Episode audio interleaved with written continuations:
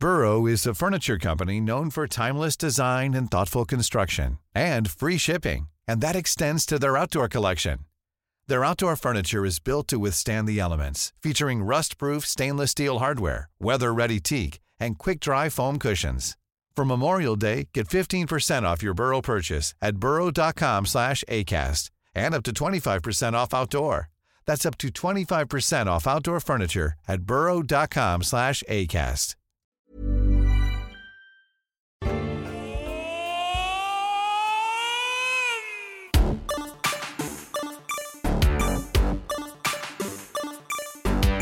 Plus d'un Français sur dix vont se déplacer dans les champs ou les grands espaces dans le but d'écouter de la musique en live.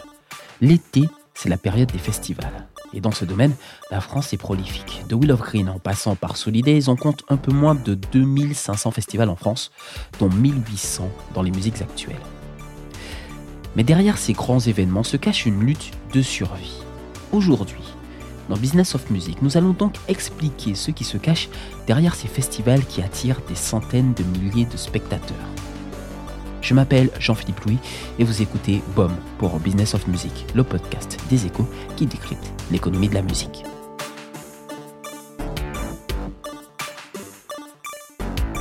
Dans les festivals, la concurrence et la bataille de tête d'affiche est intense sur fond de hausse des cachets. En juin dernier, la première édition du festival Val de Rock, devant accueillir des têtes d'affiche comme les Négresses Vertes ou Chaka Ponk, a été annulée à 72 heures de son lancement signe de la difficulté et du contexte ultra concurrentiel du secteur. Val de Rock Festival, du 28 au 30 juin, avec Chaka Ponk, M, Deluxe, Jimmy Somerville et bien d'autres. Pour sa première édition, Val de Rock vous propose une immersion dans la pop culture 80s. Bonjour Martine Robert. Vous êtes journaliste culture et mécénat aux échos. Que s'est-il passé avec le festival Val de Rock Alors le festival Val de Rock, c'est pour moi la fausse bonne idée au départ une, collectivité locale qui a envie de faire du marketing territorial, une collectivité locale qui est près de Disney, donc qui a du mal à exister en elle-même, et qui se dit on va faire un, événement culturel marquant. Et cet événement culturel, ben, ça sera un festival parce que le festival, ça plaît aux jeunes, ça plaît aux familles, c'est consensuel, c'est du vivre ensemble, c'est du lien social. Sauf que euh, les collectivités locales ne sont pas des spécialistes des festivals et euh, euh, elles se sont orientées vers des gens du tissu associatif local qui, en fait, n'avaient pas une grande expérience eux-mêmes des festivals. Donc, ce qui devait arriver est arrivé, d'autant plus qu'ils misaient gros tout de suite. Ils n'ont pas voulu d'un festival qui montait en puissance, ils ont voulu frapper fort tout de suite. Ça veut dire qu'ils ont visé trop haut, trop vite? Alors, ils ont visé des têtes d'affiche, ils ont visé des fréquentations de l'ordre de 30 000 euros par soir. On est dans, dans, une jauge à la rock en scène qui est installée quand même depuis un bout de temps. Euh, donc, ça veut dire aussi des gros cachets. Euh, la collectivité, euh, enfin c'est une communauté d'agglomération, hein, Val d'Europe. Euh, donc elle a accepté de donner au départ une subvention de 600 000 euros pour un festival qui visait un budget de 3,6 millions hein, pour avoir justement des moyens financiers d'avoir des gros artistes. et puis le manque d'expérience des, organisateurs a fait que il n'y avait pas une ligne cohérente, une ligne artistique cohérente. Il y avait un nom qui prêtait à confusion, puisqu'ils ont fait un jeu de mots entre le rock et Val d'Europe pour faire Val de Rock. Les gens ont fait une confusion avec rock en scène. Et en définitive, ils avaient vendu 12 000 billets à trois jours du, du festival. donc, il visait 30 000, c'est ça à peu près? 30 000 par soir, c'est-à-dire 90 000. donc, du coup, euh, voilà, panique à bord. Ils ont tout arrêté à trois jours, euh, ce qui est juste la catastrophe absolue. Quoi. Pour euh, les deniers publics, hein, les 600 000 euros de subvention, pour les organisateurs, pour l'image des festivals en général, c'est jamais bon. Et puis, bien sûr, pour, pour la communauté d'agglomération une catastrophe.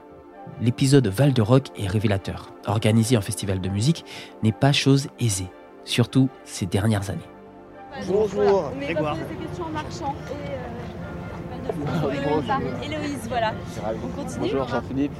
Je suis Grégoire Cagna, euh, je suis bénévole sur Solidays. Et alors à J-3, qu'est-ce qui reste à faire? Qu'est-ce qu'on attend? Euh, on espère avoir assez d'énergie et assez de temps pour finir tout le barriérage, tout le canissage. Euh, les scènes sont montées, ou en tout cas en grande partie, mais il reste quand même pas mal de barriérage, de la déco, euh, du mobilier installé. euh, voilà, donc là tout le monde est sur le pont, les équipes bénévoles, les équipes de production, les salariés de Solidarité Sida. À part la météo qui pourrait nous jouer un tour, ça, mais pour le coup on n'a pas la main là-dessus. Sinon tout le reste, les équipes de production sont assez rodées pour, je pense, avoir tout prévu. Donc normalement vendredi on doit pouvoir ouvrir au public à l'heure, il ne devrait pas y avoir de soucis.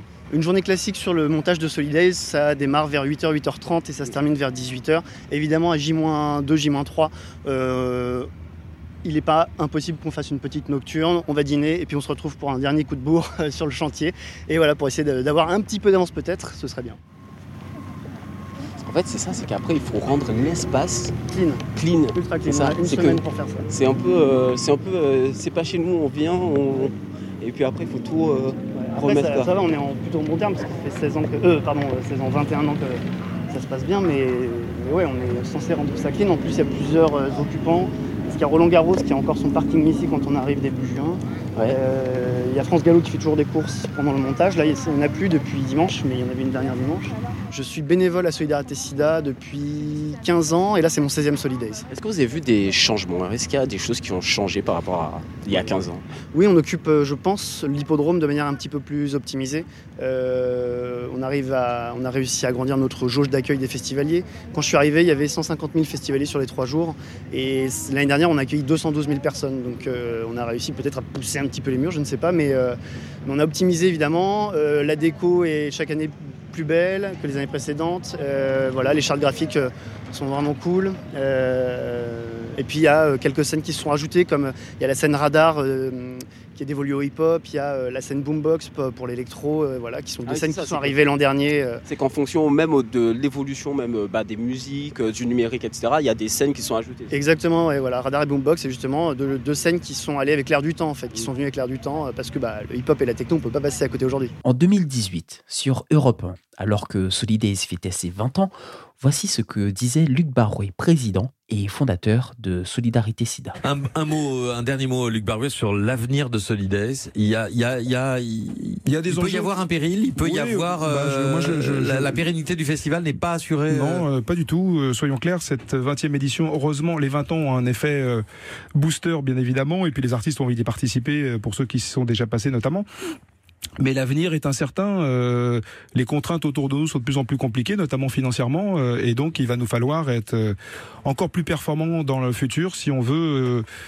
faire en sorte que cet outil, ce petit ovni culturel et, et solidaire puisse perdurer dans les années à venir. Surcoût de sécurité, pouvoir d'achat en baisse, mais aussi surtout subventions en baisse. Récemment, trop dépendant des subventions, le Festival de musique classique d'Île-de-France n'a pas résisté à la coupe de 1 million d'euros appliquée par l'administration de la nouvelle présidente de région Valérie Pécresse.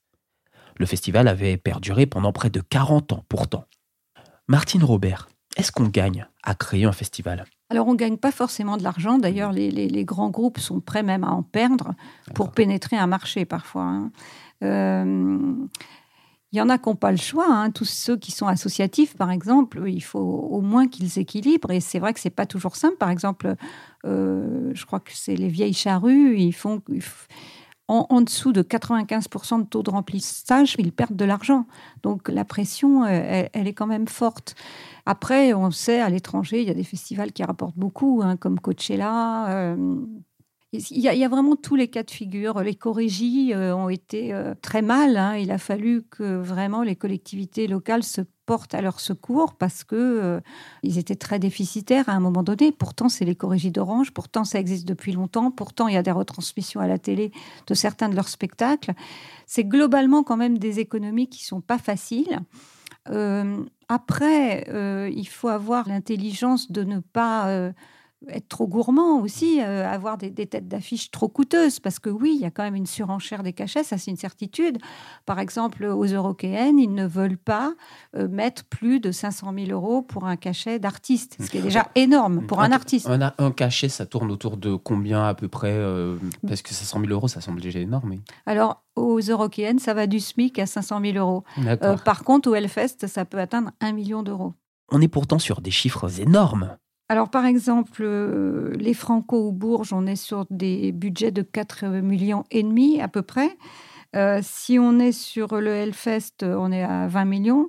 Et si on est euh, sur les Eurokéennes, c'est environ 8-4, Rock en scène 7, le Download, le, Lola Palooza ou les Vieilles Charrues, c'est plus que 10 millions d'euros.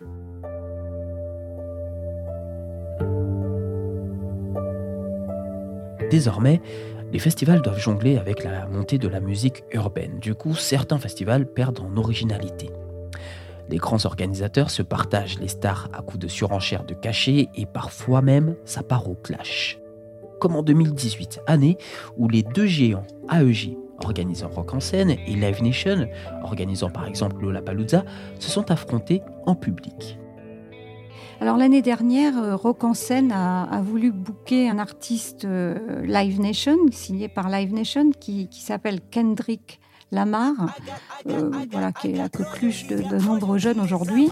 Et hum, Live Nation n'a pas apprécié la manière dont Rock en scène avait approché l'artiste pour schématiser. Et donc, ils ont décidé de faire un, festival aux mêmes dates que Rock en scène, dans un lieu indoor, la Paris La Défense Arena. Et ce qui fait que finalement, il y a eu euh, des victimes des deux côtés, parce que Rock en scène a dû rechanger son affiche et a fait moins d'entrées que prévu. Mmh. Euh, et, Live Nation a eu euh, quand même un peu de mal à remplir sa Paris La Défense Arena avec cet artiste, parce que voilà, les, les deux événements étaient exactement aux mêmes dates. Quoi pourquoi certains, pourquoi un festival comme Val de Rock ne fonctionne pas et pourquoi d'autres fonctionnent? Qu'est-ce qui fait qu'un festival marche? Quels sont les bons ingrédients? Alors d'abord, on peut constater que quand même en France, on a un foisonnement. On dit souvent que la France est une terre de festivals. Alors moi, personnellement, je pense que c'est aussi euh, euh, connecté finalement à la richesse de notre patrimoine et de nos sites naturels, parce qu'il y a beaucoup de festivals qui, qui fonctionnent dans des cadres aussi euh, idylliques. Rock en scène est au parc de Saint-Cloud. Le Main Square est dans la citadelle d'Arras.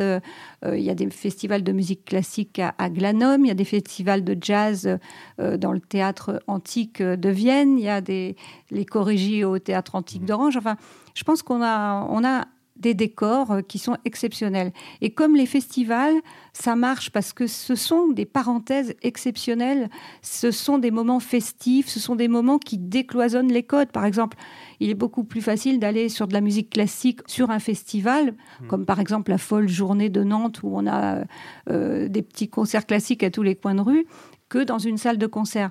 Donc les ingrédients, c'est un beau décor, une ligne artistique un beau décor ou pas d'ailleurs, parce que s'il y a une esthétique musicale très affirmée, euh, comme le Hellfest, les gens vont traverser toute la France pour y aller. Mais hormis ce cas de figure, il faut que l'expérience globale euh, soit riche, donc un cadre sympathique, bien mangé, avec plein de food trucks différents, euh, euh, parfois une garderie pour les enfants, euh, parfois l'occasion de rencontrer des associations humanitaires intéressantes, celle de l'abbé Pierre est, souvent à Rock en Seine, par exemple, mais aussi aux Francopholies, et puis une ligne artistique quand même claire. C'est ce qui a manqué à Val de Rock comme je le disais. La bataille d'artistes, notamment en musique urbaine, se multiplie. La concurrence augmente les cachets qui deviennent trop chers pour les petits festivals. Et pourtant, il y a des festivals qui tirent leur épingle du jeu en allant à rebours. Eux s'éloignent de la bataille des artistes en proposant de la musique de niche. C'est le cas du festival Hellfest.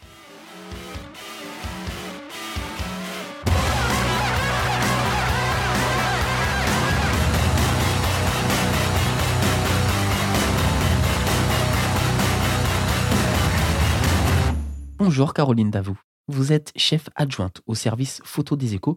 Vous avez rédigé une enquête dans le journal avec pour titre Festival Hellfest, le bon filon du métal. En quoi c'est un bon filon, le métal? Alors, d'abord, sans doute par sa programmation musicale, mmh. puisqu'on est quand même sur un festival de métal une proposition que personne d'autre ne fait. Et dans, sa, et dans sa programmation, ce qui est super intéressant avec ce festival, c'est qu'ils ont euh, une programmation très large dans cette grande famille du métal. Le métal, c'est quoi? C'est plein de choses en fait. C'est plein de courants musicaux différents, plein de familles différentes. Et le métal réussit à donc à réunir toutes ces familles au sein d'un même festival, proposer autant un petit groupe de black metal norvégien euh, inconnu que euh, une grande tête d'affiche comme euh, Iron Maiden. Donc toujours le même directeur depuis le début, donc Benjamin Barbeau, qui a donc au début créé un festival près de près du Mans qui s'appelait le Fury Fest en 2002. Il a réussi à faire quatre éditions qui, qui fonctionnaient bien, ça s'agrandissait tranquillement, jusqu'en 2005 où en fait les associés sont partis avec la caisse des recettes. Donc, euh, patatras, euh, c'est tombé à l'eau. Mais il ne pas, il, s'est pas, il s'est pas laissé abattre. Il est revenu l'année d'après. Alors, il est revenu dans son, dans sa ville et il a monté le Hellfest. Alors, il a un gros budget, 22 millions, donc euh, au-dessus des Vieilles Charrues, qui est pourtant le plus gros festival français, qui lui est autour de 17 millions. Et ça doit, ça donc ça, c'est toujours grâce à ce statut qui permet de redistribuer tous ces bénéfices. Ils ont aussi euh, une grande force, c'est qu'ils vendent en fait tous leurs billets en avance, sans avoir annoncé un groupe. Presque un an à l'avance, 8 à 9 mois avant, tout part en, cette année en quelques heures en fait. Donc, euh, donc ça, c'est déjà une trésorerie importante qui leur permet d'avoir une visibilité. De plus, ils ont énormément de bénéfices sur la vente de boissons de bière euh, spécifiquement, on ne peut pas se mentir, et puis aussi sur le merchandising. Donc ils ont des, choses qui leur permettent d'avoir une bonne trésorerie et d'avoir une visibilité sur, euh, sur les, chaque année sur comment ils vont pouvoir dépenser euh, leur argent. Quels sont les grands dangers qui pèsent sur les festivals? Alors effectivement, il y a une surenchère de cachets, donc voilà, tout le monde ne pourra pas se les offrir. Est-ce qu'il va y avoir une cannibalisation des gros par les petits. Moi, je ne le pense pas. Je pense mm. honnêtement qu'il y a de la place euh, pour peut-être pas tout le monde, mais pour beaucoup. Je pense aussi que la concurrence, si elle, a des, si elle présente des risques de concentration, donc de, moindre diversité, elle a aussi des avantages. La filière, elle s'est énormément professionnalisée. Mm. Elle s'est énormément professionnalisée, donc elle est globalement euh, un peu plus aguerrie. Après, bien entendu, euh, un festival, c'est, euh, ça se joue sur un jour, deux jours, trois jours. Donc une période de temps très courte. Et ça, c'est quelque chose qui restera. On n'est jamais à l'abri euh, d'une météo capricieuse. Il y a même des festivals qui ont plié bagage à cause de ça. Il y avait notamment les Méditerranéennes à, Port-le-Cat et c'était un spot beaucoup trop vanté. Mmh. D'ailleurs, c'est un spot de windsurf et euh, ça s'est arrêté un peu à cause de ça parce que euh, finalement, euh, il y avait des problèmes météo récurrents. C'est le plus gros danger qui pèse au final, c'est la météo, c'est le, lieu, l'endroit. C'est l'un des, des, dangers, c'est sûr. Merci beaucoup, Martine Robert. La France est bien une terre de festivals, mais souvent elle est l'affaire de petites structures mais le secteur tend à s'industrialiser avec l'arrivée de géants français comme Vivendi ou Lagardère. Reste plus qu'à espérer que ce nouvel intérêt ne crée une cannibalisation dans le secteur. Cet épisode a été réalisé avec l'aide de Mathias Arignon. Merci de suivre Business of Music et la Story sur toutes vos plateformes de podcast. À bientôt pour un nouvel épisode.